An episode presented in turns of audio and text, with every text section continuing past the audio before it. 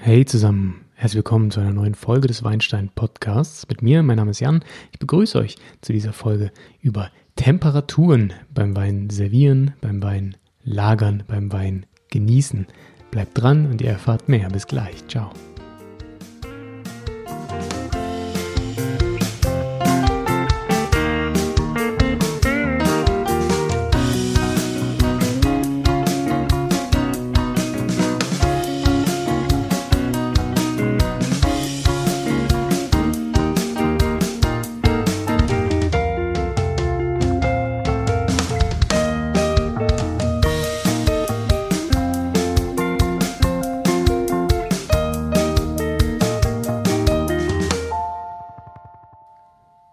Die richtige Trinktemperatur findet sich oft auf der Rückseite der Flasche.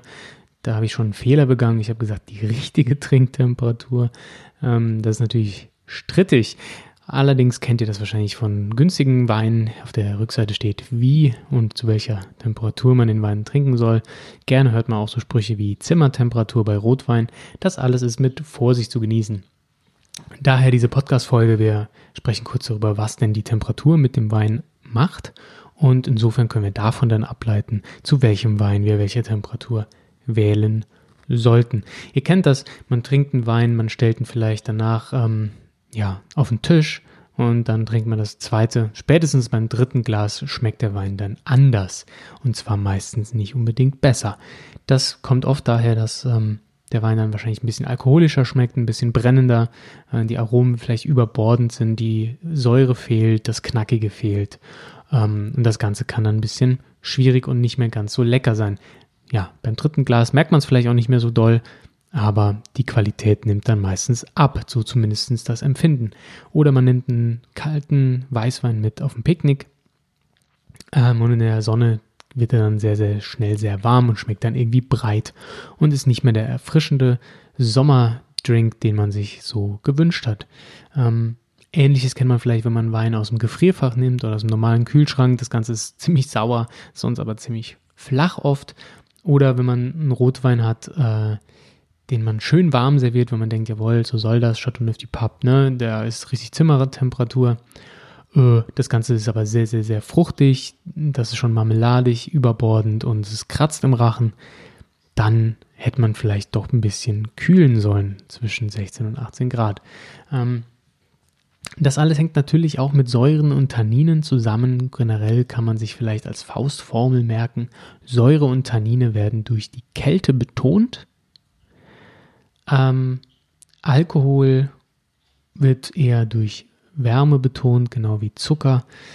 Solche ähm, Faktoren haben großen Einfluss darauf, welchen Wein man zu welcher Temperatur trinkt. Wenn wir über Temperatur sprechen, sollte aber auch noch erwähnt sein, dass ähm, es einen Unterschied gibt zwischen wie lagere ich einen Wein zu welcher Temperatur und wie serviere ich den Wein. Bei der Lagerung generell sagt man Kellertemperatur. Früher waren die Keller so zwischen 10 und 15 Grad kalt. Ähm, in dieser Range sollte man sich auch bewegen und ganz, ganz wichtig, wie schon bei der Lagerungsepisode, ähm, konstant sollte die Tem Temperatur sein. Zu große Schwankungen schaden dem Wein. Ich habe derzeit meinen Wein in der Küche stehen, das ist ganz, ganz schlecht.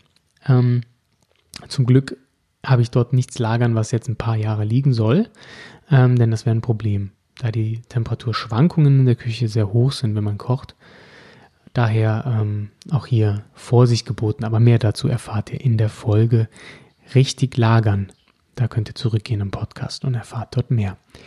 Zum Servieren sei gesagt, generell empfehle ich und äh, viele Sommeliers den Wein eher ein bisschen zu kalt zu servieren, vielleicht so maximal 2 Grad unter der empfohlenen Temperatur, da der Wein ja noch an den Tisch gebracht werden muss, dort geöffnet werden muss, dort steht, in die Gläser geschenkt wird und so weiter. Bis man den dann trinkt, hat er oft schon die richtige Temperatur, spätestens wenn man ein paar Minuten wartet. Lieber zu kalt als zu warm, denn äh, kalt bekommen dauert länger, als dass man ihn warm bekommt. Auch hier kleiner Tipp. Ähm, wenn Rotwein zu kalt ist, kann man das Glas einfach ein bisschen in die Hand nehmen und durch die Hand, durch die Körperwärme den, warm, äh, den Wein erwärmen.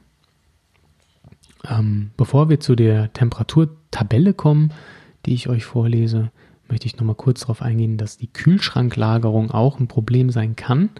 Man sagt ja, man gibt dem Wein, der Wein bekommt dann irgendwelche Gerüche durch die Sachen, die im Kühlschrank lagern. Das würde ich jetzt nicht unbedingt äh, unterstreichen. Problem ist, wenn man den zu lange im Kühlschrank stehen hat, dann wird der Korken hart und undicht, weil auch die äh, Luftfeuchtigkeit nicht mehr richtig stimmt. Ähm, genauso ist es oft so, dass der Wein im Kühlschrank einfach zu kalt ist und äh, nicht richtig temperiert werden kann und daher oft auch nicht die beste Temperatur erhält. Wollt ihr einen Wein auf dem Tisch kühl halten? Kennt ihr diese Eiskübel, diese Champagnerkübel? Die, ähm, die eignen sich auch wirklich gut. Man sollte nur darauf achten, eben zu gleichen Teilen Wasser und Eis reinzutun. Nicht nur Eis, denn Eis ist äh, meist in der Form von Eiswürfeln. Und wenn da kein Wasser zwischen die Hohlräume kommt, dann wirkt die Luft zwischen den Eiswürfeln isolierend und somit dauert es doch ziemlich lange, bis der Wein dann kalt wird, denn die Flasche gibt ähm, quasi die Wärme an das Wasser ab, das gibt es ans Eis ab, das schmilzt. Naja, und so läuft das eben. Deswegen darauf achten, in die Eiskübel auch Wasser reinzutun. Kommen wir nun aber zum spannenden Teil, nämlich zu den, ja, zu der Tabelle, wie viel Grad sollte denn welcher Wein gekühlt werden. Ähm, ich halte mich da vorwiegend an die WSET-Vorgaben äh, zur Sommelier-Ausbildung. Nichtsdestotrotz gibt es einige Ausnahmen, wo ich denke, dass man da ähm, auch anders reagieren sollte. Ähm, Genau, was wir eben schon mal angesprochen haben kurz, ist, dass wenn der Wein zu warm ist, dass sich dann die Aromen verwischen, ja, der Alkohol verdunstet mehr und der Wein wird dazu, wird dadurch sehr breit, ähm, zu kalt für den Wein. Das merkt man daran, wenn der Wein sehr verschlossen ist. Die Aromen breiten sich kaum aus, nur die Säure bleibt vielleicht stehen und dann wird das Ganze ein relativ ja unspannendes Trinkerlebnis, wenn auch vielleicht sehr frisch. Starten wir mit dem Weißwein. Also Weißwein generell ein bisschen kälter, da er nicht ganz so aromatisch ist wie Rotwein, da er nicht ganz so ähm, ja, vollmundig unbedingt ist und nicht so viel äh, Gerbstoffe hat, die von ähm, ja, ein bisschen mehr Wärme profitieren können, denn zu kalt, dann wirkt der Gerbstoff meist sehr hart. Deswegen kühlt man Rotweine meistens nicht so und Weißweine schon. Ähm, sehr schlanke Weißweine, auch Fino Sherry zum Beispiel, sollte man zwischen 7 und 10 Grad kühlen.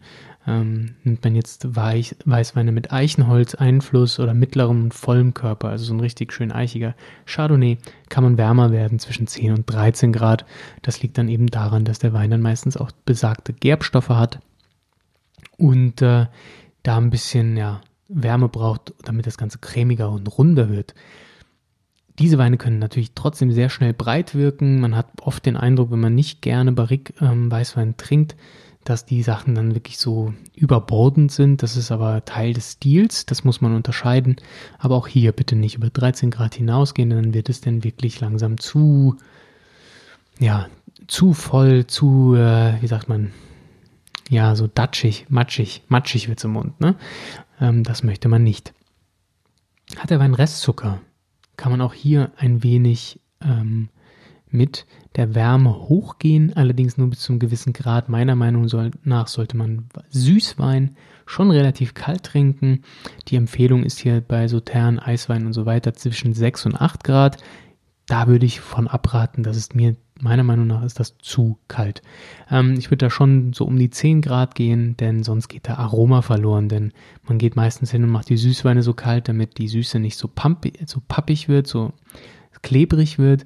Ähm, allerdings gehen dann die ganzen schönen Aromen verloren, die solche Eisweine ja auch mit sich bringen.